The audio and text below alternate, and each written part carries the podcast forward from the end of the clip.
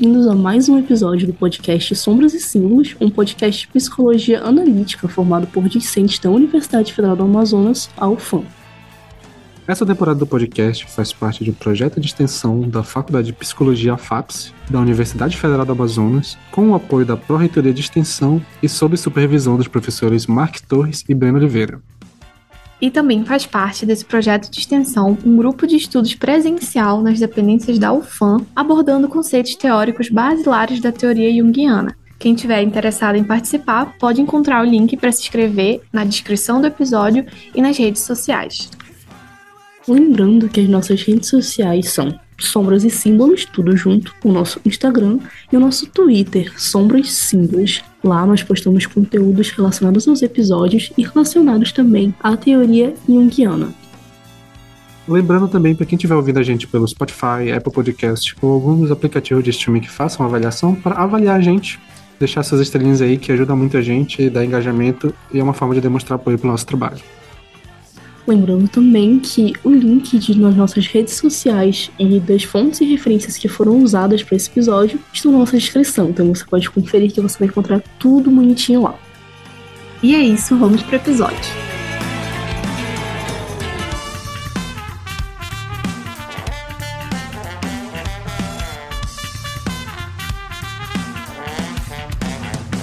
Olá, eu sou a Lana Fernandes. Eu sou o Renan Guerra. Eu sou Emanuele Reis. E eu sou o Sander Firmo e esse é o Sombras e Símbolos Podcast. E no episódio de hoje nós vamos fazer um fechamento né, desses nossos últimos episódios sobre as escolas pós-junguianas, e para isso nós vamos ler um capítulo onde vamos discutir um caso em que foi analisado por três autores das diferentes escolas da psicologia analítica. E como embasamento teórico, a gente vai utilizar o capítulo O Caso de Joana, abordagens clássica, arquetípica e desenvolvimentista, dos autores John Bibi pela clássica Deldon McNally pela arquetípica e Rosemary Gordon pela desenvolvimentista. E esse capítulo está no livro Manual de Cambridge de Estudos Jungianos.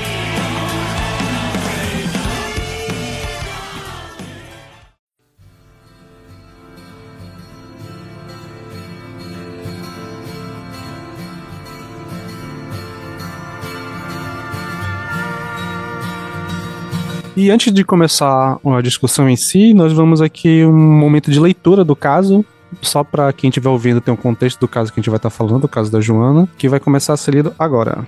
Joana, 44 anos. Encaminhada para Renfrew pelo clínico geral com a suspeita de transtorno alimentar, Joana pesava 65 quilos e, em média, 1,68 metros quando chegou ao hospital. Apresentava hiperfagia e depois provocava vômito pelo menos três vezes ao dia. Seis semanas antes de dar entrada na clínica, Joana estava extremamente deprimida e ansiosa. Dizia querer pular em rio. Também comentou que caminhava de madrugada cheia de ansiedade. Além disso, revelou que se autoflagelava em momentos de dor emocional, golpeava-se na cabeça e no estômago ou mordia os dedos. Durante a sua entrevista de admissão ao hospital, Joana manifestou o desejo de trabalhar esses sentimentos que tenham reprimido. Descreveu-se como muito gorda e tinha receio que o marido a abandonasse. Perguntava-se, aliás, por que ele havia se casado com ela. Lembrara-se recentemente de incesto com o pai, algo que sempre soube, mas com que nunca conseguira lidar de modo adequado. Joana queria trabalhar isso no novo tratamento. Também manifestou o desejo de alimentar-se corretamente, de parar com seu vício de comer e vomitar e de melhorar a comunicação com o marido, com quem estava casada havia quatro meses. Joana vive com seu terceiro marido, Sam, Todos os nomes usados no relatório são pseudônimos. O relacionamento começou como uma amizade e os dois viveram juntos por dois anos antes de se casarem. O casal vive atualmente com a filha de Joanna, Amy, de 26 anos, e com o filho de Sam, David, de 15. A mãe de David morreu de diabetes quando este tinha 3 anos. David é uma fonte de conflitos para o casal, por causa das confusões que arruma na escola e das ameaças de fugir de casa. Joana trabalha em período integral, como caixa e garçonete de uma loja de conveniências local, onde tem vários deveres e responsabilidades. Além de trabalhar, organizou recentemente um grupo de autoajuda para mulheres com transtornos alimentares e está muito motivada com isso. A sua meta a longo prazo é tornar-se uma conselheira para casos de vício. Quer começar a estudar após o término do tratamento. Enquanto Joana estava no hospital, sua mãe de 81 anos ficou gravemente doente, com um problema no rim. Ainda assim, foi difícil para Joana falar da raiva que sentia da mãe, que não a protegeu do seu pai abusivo. Joana e a mãe viveram juntas por um curto período de tempo, tão estressante para a filha que esta pediu à mãe que voltasse para a casa dela, em outro estado, bem distante. Quando entrou em Renfield, Joana queixava-se de um sangramento muito forte na menstruação, geralmente a cada três semanas. Apesar de ter um ginecologista, Joana nunca agendou uma consulta, alegando que não considerava o caso grave o bastante para isso. Joana hesitava muitas vezes em tirar uns dias no trabalho para procurar um médico quando adoecia ou se machucava. Aos 18 anos, Joana saiu de casa para se casar com seu primeiro marido, com quem teve uma filha, Amy. Ela descreve seu casamento como doloroso e abusivo. Amy, por sua vez, tem um histórico de depressão profunda e foi diagnosticada com transtorno bipolar. O casamento acabou depois de dois anos. No segundo casamento, Joana teve mais dois filhos. Um filho, Jack, hoje com 17 anos, e uma filha, Lynn, 21 anos. Tanto Amy como Lynn foram abusadas sexualmente pelo segundo marido de Joana, fato de que ela se sente muito culpada. Queria ter protegido as minhas filhas, mas não conseguia ver nenhum sinal de abuso.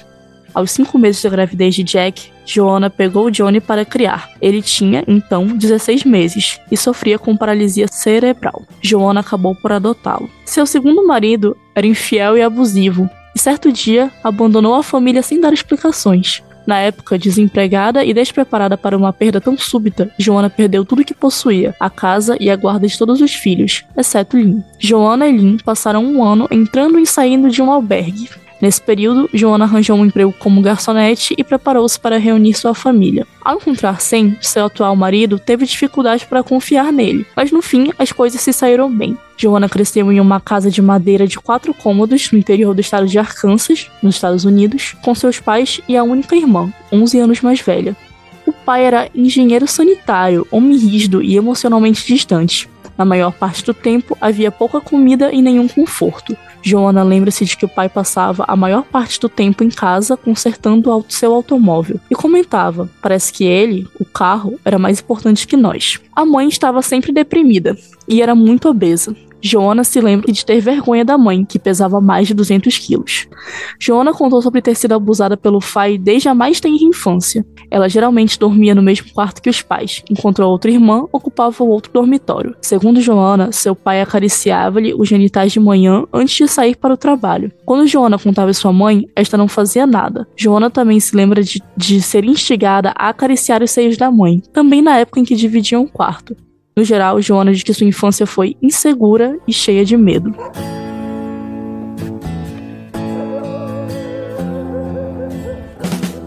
Certo, então a gente vai começar, mas antes de dar um, alguns disclaimers de como vai funcionar a dinâmica do episódio, a gente vai falar de cada escola da psicologia analítica, né? Como a gente falou no começo. Esse caso que a gente acabou de ler, ele foi enviado para três autores de três escolas, das três escolas diferentes, e cada um fez uma análise do caso a partir das informações que tiveram, é, dando ênfase a essas questões das escolas deles. É, e um disclaimer também que a gente tem que dar é que para alguns membros daqui da equipe, a gente utilizou a versão é, do, da, da, edição, né? Que ainda era o manual de Cambridge, mas também temos a edição revisada, que se chama até Compêndio de Cambridge. Então, tem é, traduções diferentes do mesmo texto, então pode ser que algumas informações sejam é, diferentes de um texto para o outro. A gente vai tentar, quando isso acontecer, a gente vai tentar falar, mas caso isso aconteça, a gente passe de percebido é porque realmente tem a questão da tradução aí no meio. E um outro disclaimer também, que aqui a gente vai fazer uma análise dos autores autores, mas que não necessariamente os autores representam a escola como um todo. A gente tem essa noção e a gente vai deixar essa noção clara também durante o episódio, mas só pra que quando a gente falar ah, a escola faz isso, ou, ou, o autor diz isso, não, a gente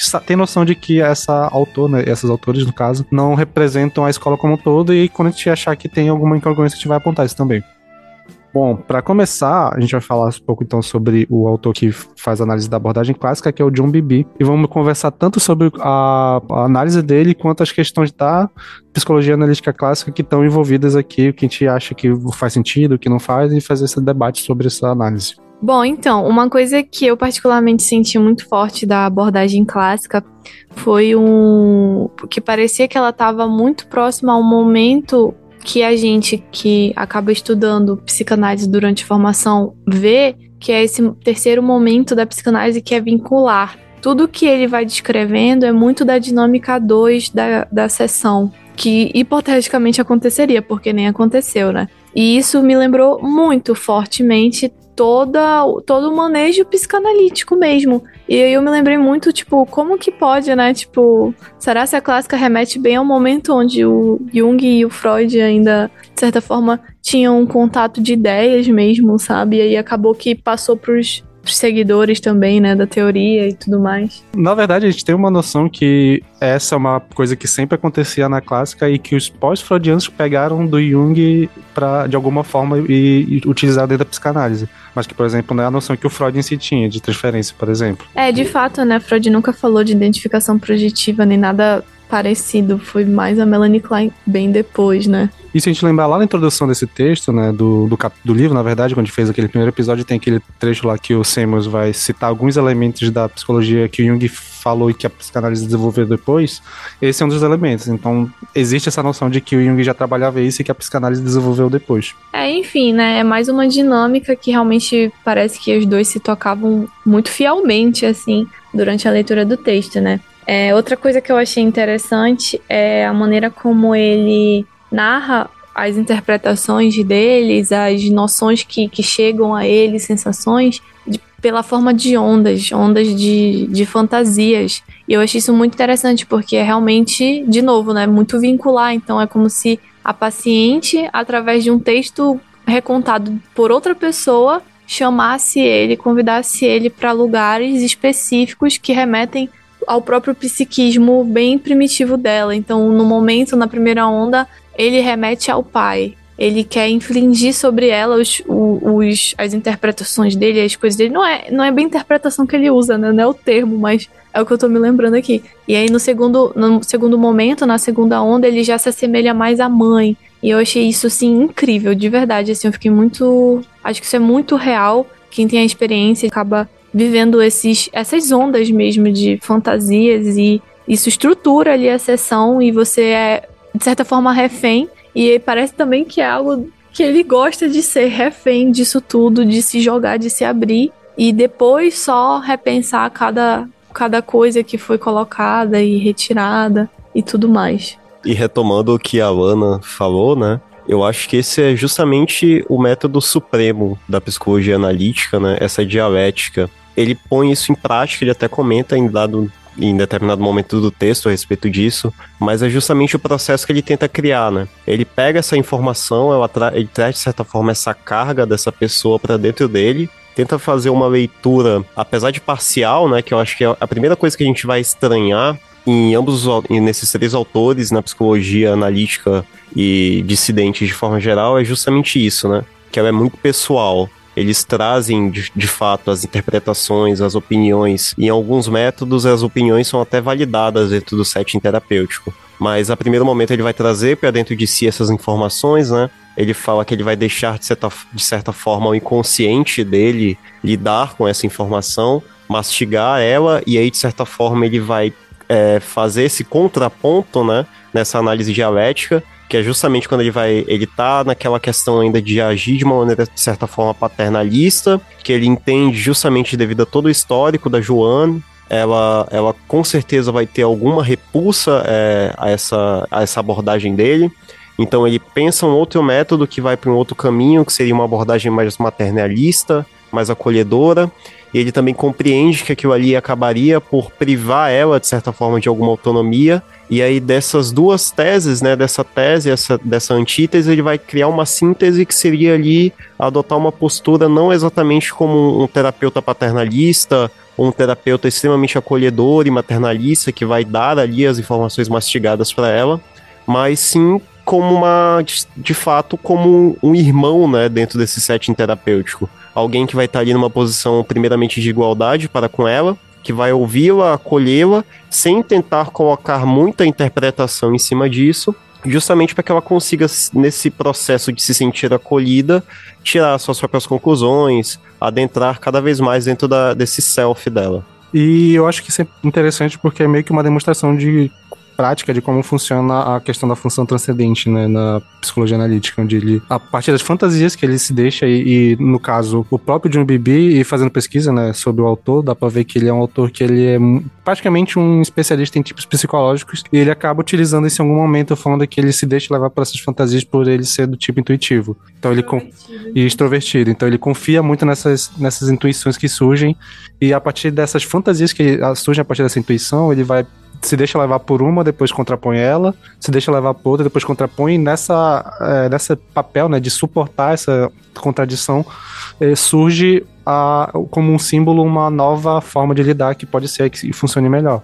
Claro que ele deixa claro em algum momento em que a, a noção da psicologia analítica de quem é, comanda o processo é o paciente, que de alguma forma o inconsciente do paciente iria demonstrar que é, aspectos em si deveria ser tratado com prioridade, mas nessa posição onde ele só tem uma, uma descrição da paciente, essa questão da fantasia e desse, é, dessa tensão, né, desses dois lados opostos, ele consegue suportar essa tensão e a partir disso é, surge uma ideia nova. E essa ideia, que segundo a intuição dele, é o que vai causar mais efeito no início de uma análise. E ele até menciona mais para frente no texto sobre a importância, né, da de expressar genuinamente a reação. Eu achei isso muito legal. Não, acho que eu nunca tinha ouvido falar sobre isso nesse, nessa visão bem é, funcional. Que a reação ela acaba trazendo o, o, verdadeiro genuíno do inconsciente natural. Ele fala mais alguma coisa assim. E outro conceito que eu achei bem interessante que ele já traz bem no início é que a orientação do analista é a orientação do si mesmo. E aí, com o texto, ele vai falando um pouco do que é esse si mesmo. E eh, a gente pode chamar de outras coisas em outras abordagens, mas eu acho que eu entendo do que ele tá falando, né? Que, que é essa, essa busca por de certa forma, expansão interior e tudo mais, mas num sentido bem psicológico, né, da coisa, assim, que é como se fosse um autocuidado primitivo, instintivo, positivo, digamos assim. É, e ainda complementando essa parte, né, é interessante notar que apesar de ele se deixar levar por essas interpretações de certa forma que afluem do inconsciente pessoal do analista, não é, não é a Deus dará, né? Não é, não é brincadeira. Ele ainda fala posteriormente, né, que isso já é uma, uma noção que a gente vai ter mais dentro quando a gente vai estudar setting terapêutico de maneira geral, né? Que o analista ele precisa estar bem preparado para lidar com essas questões, justamente para que ele mantenha esse autocontrole quando, quando essas, é, essas tensões opostas vierem para ele, né? Justamente desse método dialético. Então também há necessidade de que o analista esteja ali com a, a sua própria análise em dia, né, sua própria terapia em dia, justamente para que, apesar de ele deixar levar pelo inconsciente dele, é, dentro dessas interpretações, não advenham aspectos, por exemplo, da própria sombra ou de complexos pessoais que ele venha a ter, né? E eu acho que é importante nessa ideia que a Alana estava comentando e o Renan passou também, que é, eu acho que, pelo menos é o que dá para entender que seria o, o, mote, né, o principal da psicologia clássica, né, da, da analítica clássica, seria essa questão da individuação. E com essa, e nessa crédito para que o self ele de alguma forma ele vai levar ao caminho da individuação e que a partir do self do analista ele vai meio que como se funcionando como um self auxiliar para ajudar o self não desenvolvido da paciente. Então ele meio que trabalho com essa ideia de quase que um empréstimo, né? Uma noção meio também que dá para lembrar com a questão do função alfa do Bill né? nesse, nesse, nesse quesito. E eu acho que o Bill mesmo tira essa ideia, essa ideia de função alfa de umas coisas junguianas. Então, para quem tá mais familiarizado com a psicanálise, dá, dá para fazer essa relação. Nossa, e eu vou quebrar aqui tudo agora com uma coisa que eu tive lendo aqui que eu tava anotando, aí eu tava tentando juntar as pontas aqui pra gente, né, discutir junto.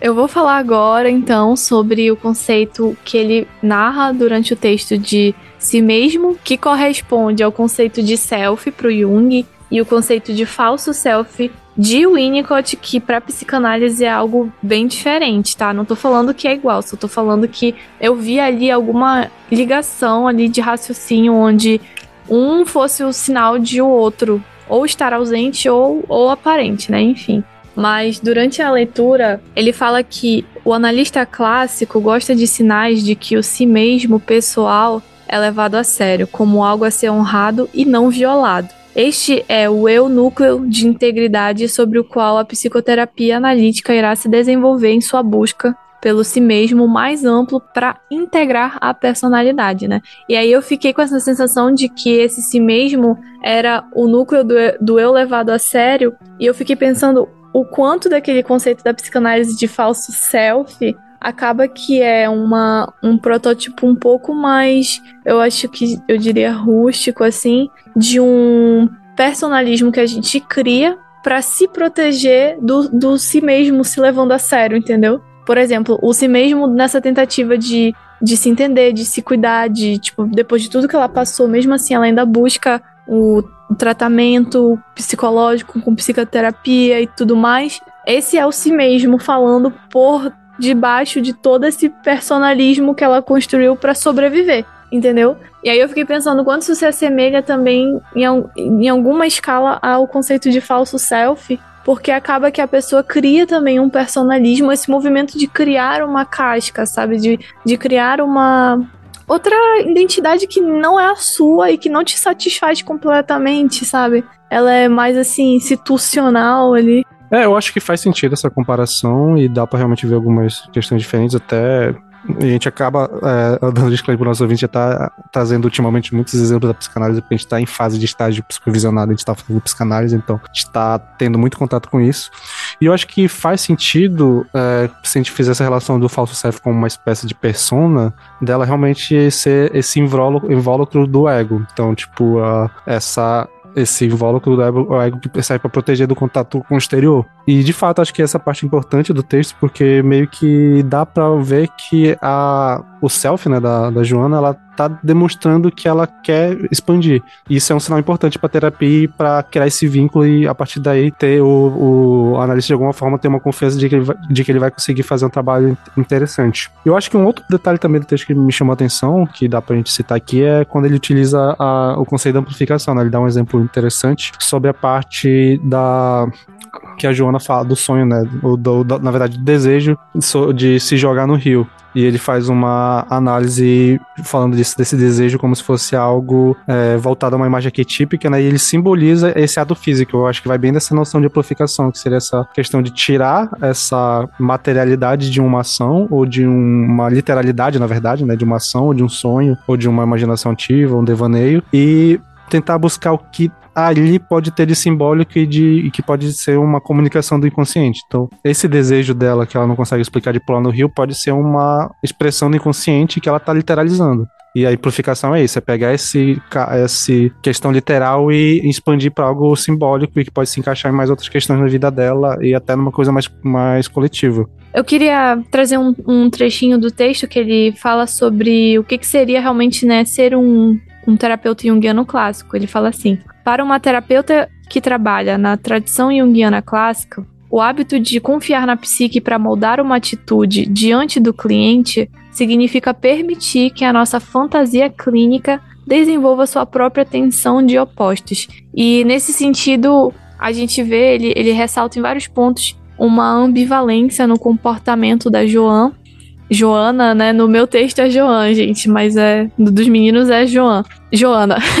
E essa ambivalência, é, pra gente, parece muito estruturante. Mas para mais fundo disso, seria que isso fosse estruturar também o trabalho dos dois juntos. E isso também seria uma técnica que ele usaria. Eu achei isso muito legal, assim, tipo, muito é, profundo, difícil de se manter e de se perceber, mas ainda mais, assim, é, eu acho que ainda mais seria modificante, assim, sabe? Transformador para ela, tipo, passar por isso. É, eu acho que, em suma, né, só pra gente ir seguindo pro próximo capítulo, o Bibi, ele, como o Sander trouxe, né, ele vem dessa, dessa especialização, digamos assim, né, nos tipos psicológicos, é uma das primeiras coisas que ele vai trazer ali como uma, uma prática, né, um método próprio dele para analisar esse, esse paciente, né, justamente porque ele já sabe, é, de acordo com o tipo psicológico dele, como é que ele vai se comportar e como é que ele vai analisar essas questões. Ele também vai se basear nesse método generalista, digamos assim, é, da dialética, né, na psicologia analítica,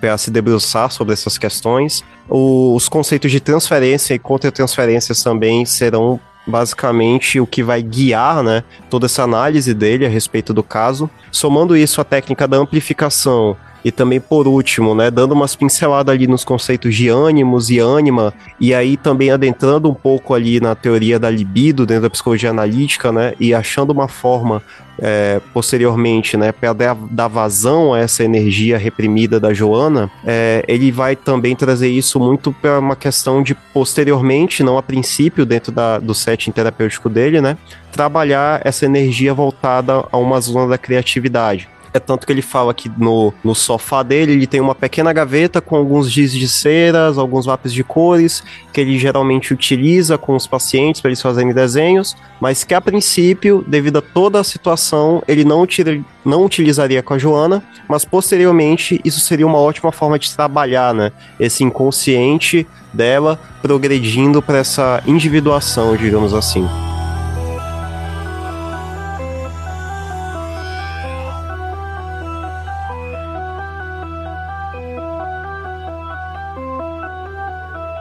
O próximo texto que vamos analisar é a partir da abordagem arquetípica e quem escreveu foi a Deldon McNally.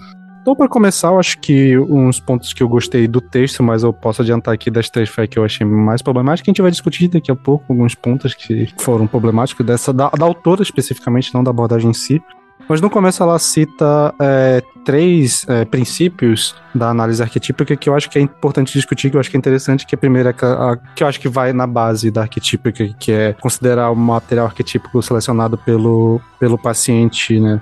Mais importante do que a transferência, eu acho que faz sentido, é condizente com a teoria do Human de é, de que o que o paciente traz arquetipicamente tem mais a ver com a interpretação mitológica e, luminosa do que de fato o que aquela fantasia tem algo relacionado com a relação em si. Então, de que, que iria muito para a questão da psicanálise, né? De que de, tudo que acontece no setting tem a ver com a relação dos dois. E aqui, é, na arquetípica, eles consideram que o que vem de arquetípico tem primeiro essa noção luminosa e depois que é analisado se tem alguma relação né, entre a dupla analítica. E eu acho que é um princípio interessante.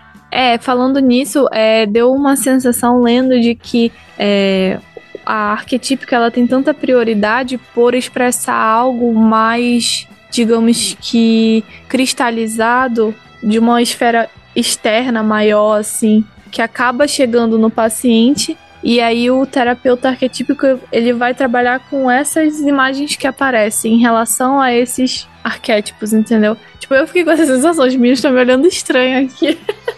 Mas eu fiquei com essa sensação. Ele fala assim: o relacionamento do paciente com o material arquetípico selecionado pela psique tem prioridade sobre considerações transferenciais. Então, tipo, até então a gente estava num movimento onde o vincular estava influenciando na maneira como as coisas saíam. Aqui ele tá falando, não. Primeiro tá saindo já como, como consegue sair e depois a gente vai ver como que tá a relação que também influencia na saída desse conteúdo. É, eu, eu acho que isso parte da noção do Human de que, de, que vai em contraponto à noção de que o ego e que a relação analítica tem esse poder, porque o, o, meio que o objetivo da arquetípica é essa relativização do ego. Então, as imagens e os arquétipos são mais poderosos do que a relação em si, na, nessa abordagem. Então, realmente, o que vai dar prioridade é o que o material vem e por que ele foi selecionado especificamente, ou tentar achar nessa, de que de todas as imagens que a pessoa teria, que por que aquela imagem especificamente foi selecionada, teria muito mais prioridade do que o que, que aquela imagem representa para aquela dupla ali institucional. É isso que eu quis falar, tipo, é algo maior, tipo. Sim, sim. Mais assim. Mas é. Interno que acaba tocando o individual. Sim, sim. É de cima para baixo, assim, digamos. Sim, é. O luminoso tem prioridade. E vai, e vai muito dessa ideia de que o objetivo da arquetípica não é, é trazer para consci... a consciência do ego as questões inconscientes, é trazer o consciente para o inconsciente é fazer esse caminho oposto. E a partir dessa mergulho no inconsciente, o ego fica relativizado que ele entende que não é o único dos, das estruturas psíquicas e que existem outros que são tão importantes quanto o ego. Nesse sentido, seria fugir. Não, esse é o ponto. Não é fundir. É entender que existem muitas coisas e que não precisa de Mas integração. Como é que eu vou trazer a consciência do inconsciente tipo, e não estar fundindo? Pois é, é mergulhando. Porque na noção do, da psicologia analítica não existe. O inconsciente ele é um campo que existem vários construtos, vários complexos, e que o ego é apenas mais um desses complexos. É, então. Mas é, tipo, se eu, se eu levo pro inconsciente ele é um campo, ele para de ser o que ele estava sendo. Entendeu? Esse é o ponto. É, tirar. Assim, é, não é, não é fazer. é, Porque normalmente na psicologia analítica clássica o objetivo é trazer os complexos para a consciência. E o, o- a girada que o Hillman dá é que ele entende que o ego é tão importante quanto os outros complexos e outros con- construtos. Então o objetivo é fazer o ego entender que ele não é não tem prioridade na relação. E que existem outros complexos que são tão importantes quanto e que precisam ter da, ser dada uma, uma, como fala, uma prioridade também. E um outro, outro ponto né, que ela destaca é a questão da, de considerar o espectro é, patológico muito mais do que é considerado patológico de uma forma muito mais abrangente, né, no sentido de que comportamentos que são considerados patológicos para ela nem sempre são, mas é meio controverso porque logo depois no texto ela vai dar algumas opiniões que aparecem ser extremamente patologizantes, mas quem sou eu para criticar já criticando? E por fim essa noção de que os arquétipos eles se manifestam de forma mais diversa, seja por questões de imaginação fisiológica e é a partir dessas manifestações arquetípicas que o trabalho analítico vai ser guiado. É, né? É interessante notar que uma das características da psicologia arquetípica é que, apesar dessa impessoalidade, né, em relação às imagens arquetípicas e como elas são impessoais, né, no caso elas fogem do ego, elas são transcendentes ao ego, elas afluem de uma dimensão que não está localizada dentro do ego, é, é interessante notar que, apesar disso, a, o vínculo do terapeuta arquetípico, pelo menos como demonstrado no capítulo, para com o paciente, vai se aprofundar ainda mais naquela, naquela noção de feitura de alma, né? Naquele diálogo entre almas. Então, justamente é o que ela, é o que ela busca falar, né? No final desse segundo tópico, quando ela vai dizer sobre a patologização, etc. Que ela prefere focar a busca na alma e não necessariamente na melhora, né? Ela busca focar justamente no desenvolvimento daquele, daquela pessoa, na- da alma, do inconsciente. Então, acho que não talvez o desenvolvimento do self, justamente por toda a questão de que a psicologia arquetípica ela vai ter uma relação diferente entre ego e self, né, dentro da estrutura dela. Mas uma das outras coisas também que é muito recorrente dentro da psicologia arquetípica, do próprio Hillman, na verdade, né, já que a gente já tá falando em alma, é toda a questão do suicídio, né? Eu acho que a autora da psicologia arquetípica é a que vai adentrar um pouquinho mais nessa tendência suicida da Joana. Justamente não por esse viés da patologização, mas sim buscar compreender qual é o simbolismo, quais são as imagens que afluem dessa ideia dela de se jogar dentro do rio, né? Ela vai prospectar dentro dessa imagem, buscando justamente é, conseguir os, os, os simbolismos, as imagens que vão fazer, vão ter significados para Joana dentro da vivência dela. Não necessariamente observando isso como uma vã tentativa ou um vão sentimento de suicídio, mas indo além, né? Buscando a imagem, a imagem arquetípica desse fenômeno. O interessante também que ela traz é, é não se ater à história da Joan, pois ela foi contada por um terceiro. E esse terceiro acabou que passou né, a sensação de, de ser o primeiro terapeuta, que depois ela viria a ter que arcar com as consequências, porque ela não teve o primeiro contato. E que ela preza muito por esse primeiro contato com o paciente, né? As primeiras impressões colhidas por meio de um faro animal primitivo trazem informações essenciais que logo são suplantadas por palavras e intenções conscientes, né? Então, achei isso muito significativo no trabalho mesmo, esse primeiro momento ser preservado para o terapeuta também. E aí depois ela até comenta que às vezes isso gera uma um certo abandono, né, sentimento de abandono por parte do, do paciente, porque acaba que aquela primeira relação, a relação inicial marcante que ele teve, acabou, né, e, e agora outra pessoa está desempenhando a função e essa função é desempenhada de uma maneira diferente, né. E aí isso gera uma frustração, então eu acho isso muito, muito valioso também. É, né? Justamente devido a essa característica da psicologia arquetípica de focar-se no empírico, né? No fenomenológico. Justamente é, que vai abranger também sobre essa questão da, da minha fala sobre suicídio, né? A, a vontade da terapeuta nesse momento é debruçar-se sobre o fenômeno. Como é que a Joan está se sentindo sobre aquilo, como é que ela, na verdade, vivencia aquilo, pois as imagens dentro da psicologia arquetípica são tão reais quanto o concreto. Então, é, justamente o fato de ela ter essas imagens enquanto terapeuta arquetípica, focando-se no fenômeno, talvez a princípio a gente ache até um pouco viajado e tudo mais, mas é justamente a- o método, a abordagem dentro dessa, dessa linha de pensamento. em algum momento do texto, ela até fala é, de maneira assim, quase que como um devaneio, é, por que essa fantasia de suicídio em um rio? e não em estilhaçar-se em pedaços. E ela fala uma outra imagem, assim, bem forte. Agora eu não tô lembrando. Enforcar-se com uma corda. Perdão pelas imagens mentais, mas enfim. É, ela fala, por que jogar-se no rio? Esse, essa sensibilidade, tipo, com o, o que o rio pode vir a ser, o, o que o suicídio pode vir a ser como de uma maneira totalmente diferente, como uma renovação, uma libertação e não no sentido, né, da até um pouco da moral cristã de ser pecado e, e de deixar para trás algo interminado, muito pelo contrário, terminar totalmente para começar novamente, sabe? Isso eu achei muito profundo também assim da arquetípica.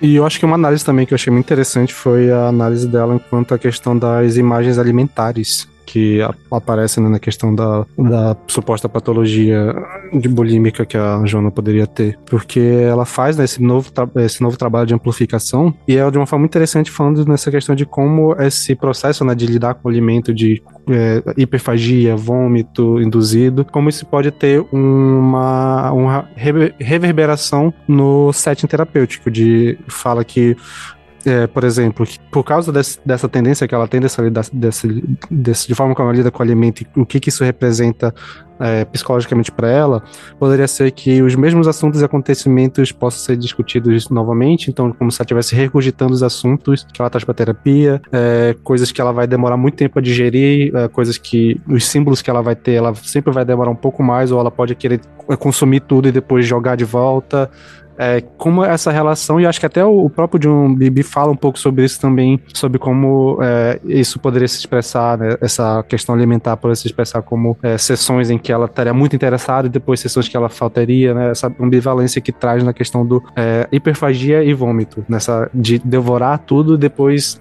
jogar de fora. E, esse sintoma, novamente, é pela amplificação é, tirada do literal e é colocado como isso pode também é, simbolicamente ser representado na vida e na, no comportamento dela.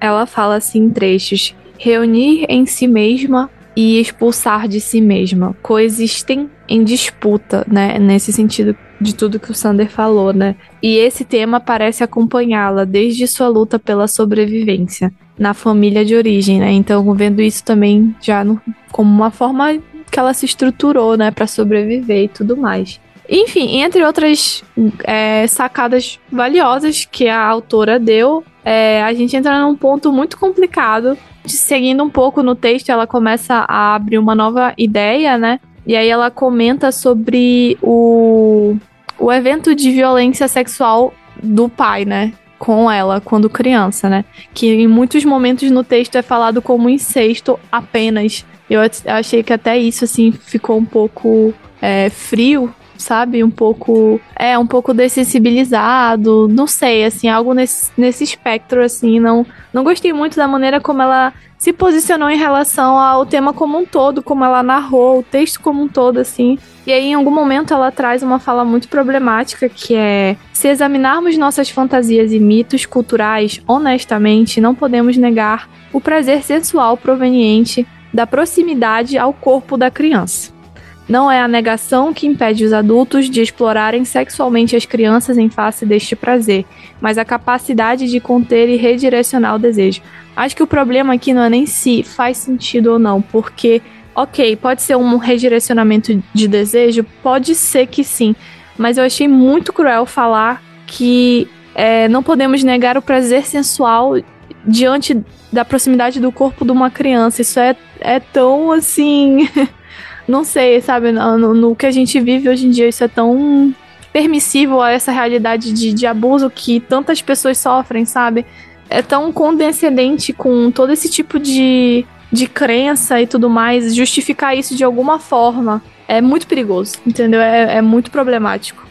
E até que se for para existir esse tipo de discussão, essa discussão inserida especificamente nesse caso onde uma pessoa passou, parece quase como se ela tentasse justificar de que isso não existiu e que ou, no, ou que a culpa foi dela, tipo, é uma forma uma fala muito insensível. Eu achei que até vai contra o que ela fala lá no começo sobre a questão da patologização, sobre a questão das imagens. Ela, em um momento, ela dá o, o valor teórico que as imagens têm, e em outros momentos ela quase chega a dizer que ah, isso foi só da coisa da tua cabeça.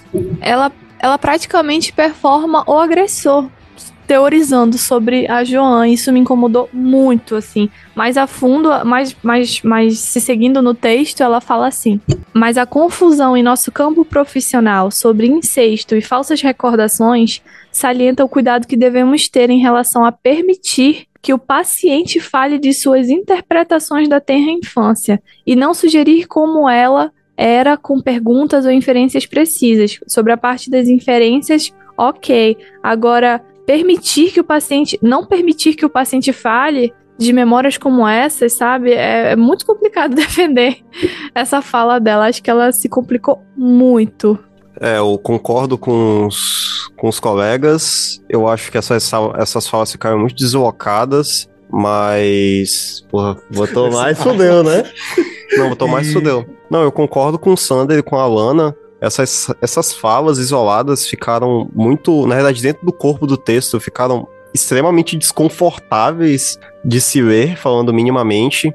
E talvez o grande pecado da autora tenha sido puxar esses temas sem aprofundar em absolutamente nada neles. Ela simplesmente manda essas, esses parágrafos, sendo que quem vai, quem vai ler esse livro, imagino eu, não tem nenhum conhecimento da psicologia arquetípica. Isso e, e se isso é embasado dentro de alguma teoria, dentro da psicologia arquetípica, não está exposto aqui, nem através de fontes, nem através de referência alguma, nem de bibliografia.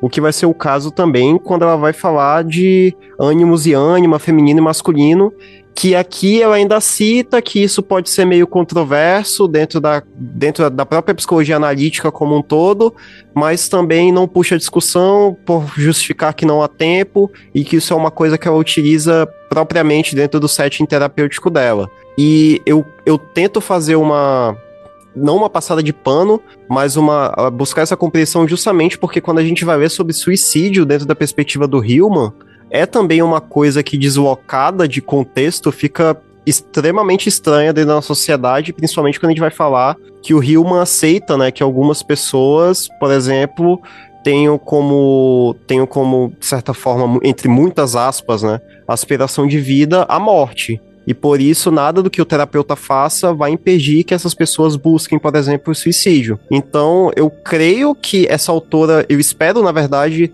muito profundamente que ela esteja se baseando em algum texto, em alguma bibliografia para ter esses, esses pensamentos, apesar de saber que dentro da psicologia arquetípica o fenômeno, né, ele tem que ser avaliado em sua forma pura, mas eu espero, eu creio que deva ter alguma, alguma fundamentação bibliográfica, mas o simples fato de ela não trazer isso aqui quando ela puxa esses temas, eu creio que foi extremamente irresponsável. É, o problema não é nem se de fato ela se baseou em algo. Provavelmente ela se baseou em algum texto, né? Uma mulher que aí tem seu PhD na área e tudo mais. O, mas ela continua sendo uma representante da abordagem e fez tais falas e, enfim, a gente vive uma realidade muito dura pessoas que, que convivem com esse tipo de, de demanda num consultório, que tem que enfrentar tudo isso, ler isso foi, assim, muito. É, realmente irresponsável ao mínimo, eu diria, assim, na verdade. E, e essa visão toda é culpabilizadora, sabe? Tudo isso já é um problema que a gente tenta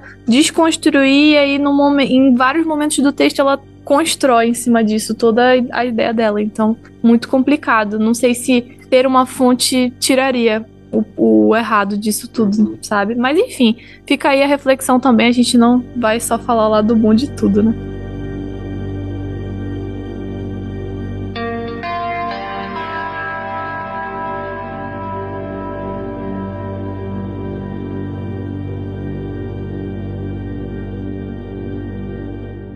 Bom, e para finalizar, nós temos aqui a análise da Rosemary Gordon pela abordagem desenvolvimentista. E no texto é interessante que ela começa é, fazendo com uma contextualização teórica né, sobre a abordagem, citando alguns pontos importantes. E principalmente né, de diferencial para a abordagem desenvolvimentista essa noção de, de que o, o, desenvolvimento é um processo que acontece a vida toda e que existe uma certa ênfase, ou pelo menos uma consideração importante sobre a questão da infância no desenvolvimento. E também é, sobre a questão principalmente da transferência e da transferência, né? Que eu acho que para deixar claro a principal diferença da desenvolvimentista para clássica é que a desenvolvimentista ela vai utilizar essa questão da transferência com transferência mais parecido com a questão psicanalítica que o Fordan ele utiliza o método é, redutivo, né, como o, Freud, o Jung categoriza a análise da psicanálise, como uma técnica utilizável com mais ênfase do que o próprio Jung fazia. Então acaba trazendo essa noção de infância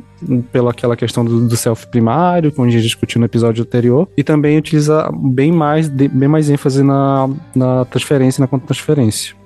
E eu acho que, né, falando mais de forma mais geral, uma coisa que me chamou mais atenção e que eu curti mais no texto é a forma é, de. o cuidado que ela teve levando em consideração que a Joana é uma pessoa que passou por várias experiências de violência, de como é, fazer interpretações e de como a sua abordagem, se fosse muito enfática, poderia é, acaba reproduzindo na Joana essas mesmas sensações que ela teve de violência que ela teve. Então, ela, desde o começo do texto, ela sempre frisa isso, que ela precisa ir com calma e que por muita parte, acho que ela até chega a citar esse algum momento em que por muito tempo da terapia, o que ela ia precisar fazer mais era estar tá lá e ouvir, né? Uma coisa mais continente, de estar lá primeiro para criar a, a relação, para poder a partir daí começar a fazer algumas é, intervenções. E eu acho que isso é uma coisa muito importante para esse caso que eu até já consegui é, levar para mim. Depois desse texto, eu, eu tô conseguindo levar para terapia que eu faço, né, nas minhas intervenções, de ter esse cuidado de mesmo quando tu vê algo inconsciente, alguma coisa que parece uma amplificação, alguma coisa que pode, pode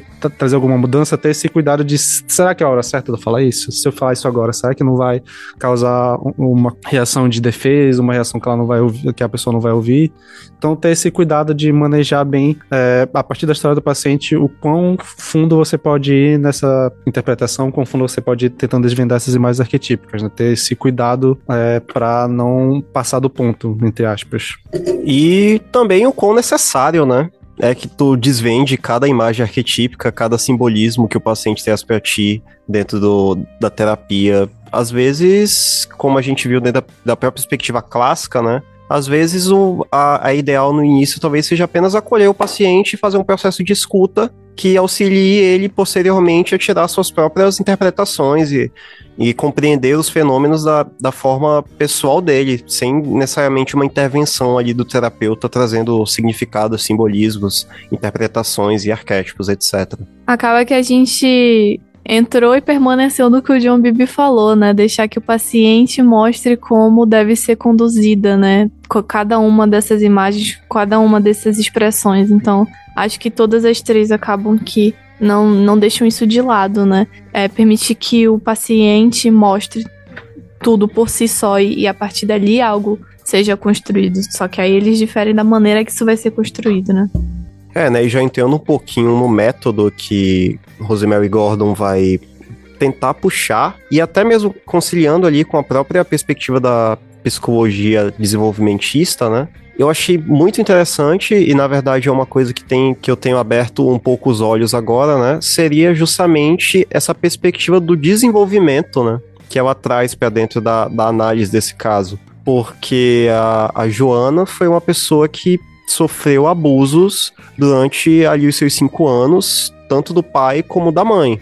Como é que uma pessoa que sofreu com tais questões, não somente os abusos, mas também toda a, a situação alimentar, né, que ela, ela cita durante o, o texto que ela faltava comida em casa, etc. Como é que uma pessoa, numa fase inicial de desenvolvimento, que sofre todo, com todas essas questões, não vai demonstrar isso ainda que ela esteja nos 40 anos dela, né?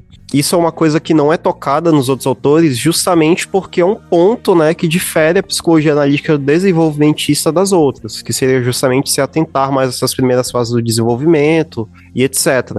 Então, ela traz dentro do texto que a, a, a partir de todas essa, essas questões emocionais que a Joana apresenta, né, ela também cita um, que ela consegue identificar um determinado masoquismo por parte dela, justamente por ela estar tá nessa situação de que o inconsciente dela está fazendo repetições compulsivas de comportamentos que ela tem com os parceiros, com os filhos, com outras pessoas, toda essa ideia dela, né, de que ela, a autora consegue identificar na trajetória dela de ser aquele arquétipo do médico doente, né? Que ele tá ali, ele tá precisando de ajuda, mas ele não cede, ele continua, ele tenta ajudar os outros de uma maneira até compulsiva, heróica, né? Como se fosse o complexo de herói ela consegue identificar que isso muito provavelmente, dentro da perspectiva dela, né, vai advir justamente de toda essa situação abusiva e problemática que ela teve na infância, porque ela não, não teve a quem, de certa forma, talvez eu esteja equivocado, né, mas a quem, por exemplo, projetar e compreender sentimentos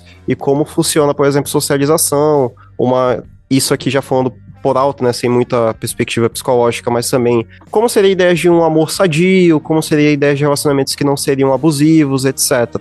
É, isso dá para refletir é, na análise que ela faz de como a Joana ela tem uma dificuldade de aceitar que ela mereça cuidado e de como ela nega ajuda ou não procura quando precisa e que aparentemente ela só procurou ajuda em casos extremos. E que até ela tem, sente uma dificuldade, né, pelo, isso que o Renan falou sobre essa questão de, da dificuldade de, é, de construir relações saudáveis, que ela tem uma dificuldade na fala dela de entender como que ela tá casada, por que, que o esposo dela viu nela, porque ele não se separou, porque ela tem, ela foi ensinada, ela foi, a partir do desenvolvimento dela inteiro, ela passou por experiências que mostraram que ela não merecia esse cuidado, que lá no começo ela já não teve esse cuidado, essa, ela já, já passou por várias experiências, de, por exemplo, de abusos, de ter falado sobre esse abuso e não ter sido protegida disso, né, de ter sido desvalidada, e que isso foi se repetindo pela vida, e ela até fala que é, essa questão, né, dessa compulsão da repetição, que ela passa é, de passar desse, é, desse papel que ela estava de vítima na infância, isso acaba trazendo compulsões na vida adulta, de que alguma forma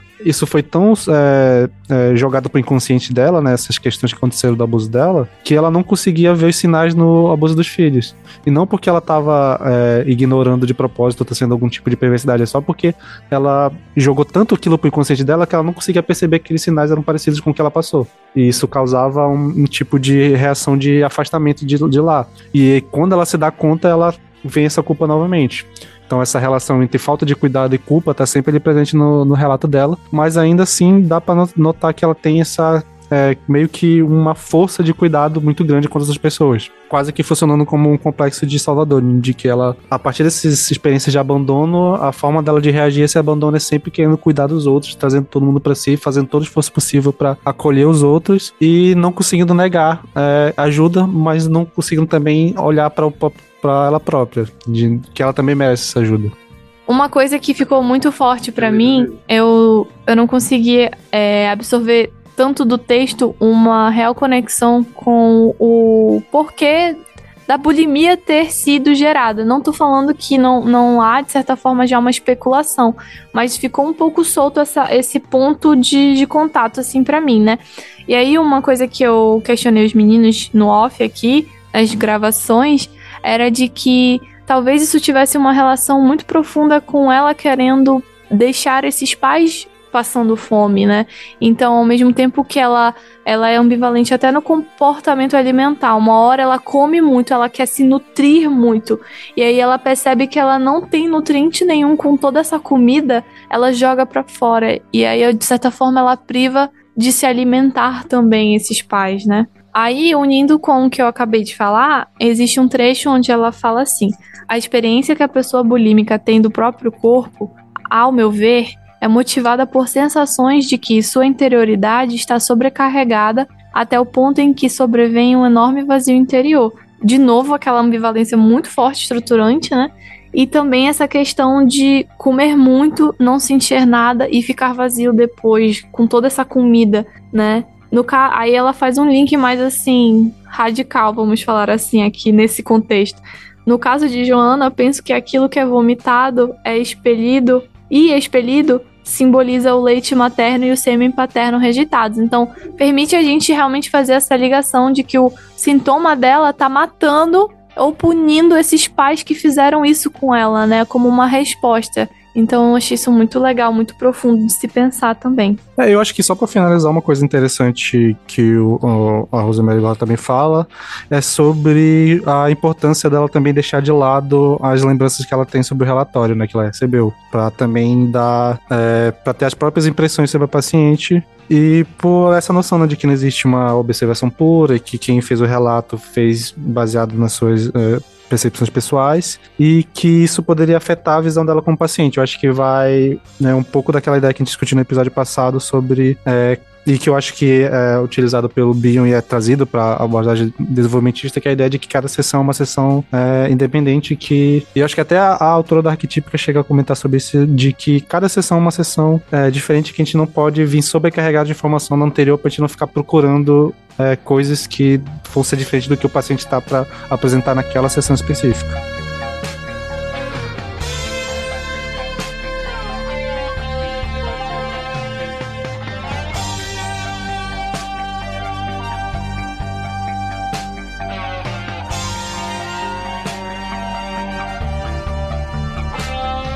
Bem, gente, e assim a gente finaliza essa saga das escolas da psicologia analítica, né? Com esse último episódio se debruçando sobre esse caso da Joana, que vai trazer uma perspectiva superficial, claramente, a respeito de como cada teórico de cada uma dessas vertentes vai analisar o mesmo caso através da ótica da sua teoria. E é isso então. Muito obrigado àqueles que ficaram até aqui. E peço também para que vocês tenham uma compreensão e até mesmo analisem algumas contradições que até mesmo os próprios teóricos, quando discutindo o caso, trouxeram com as suas próprias vertentes. Escutem os outros episódios sobre psicologia analítica clássica, psicologia arquetípica e a psicologia desenvolvimentista.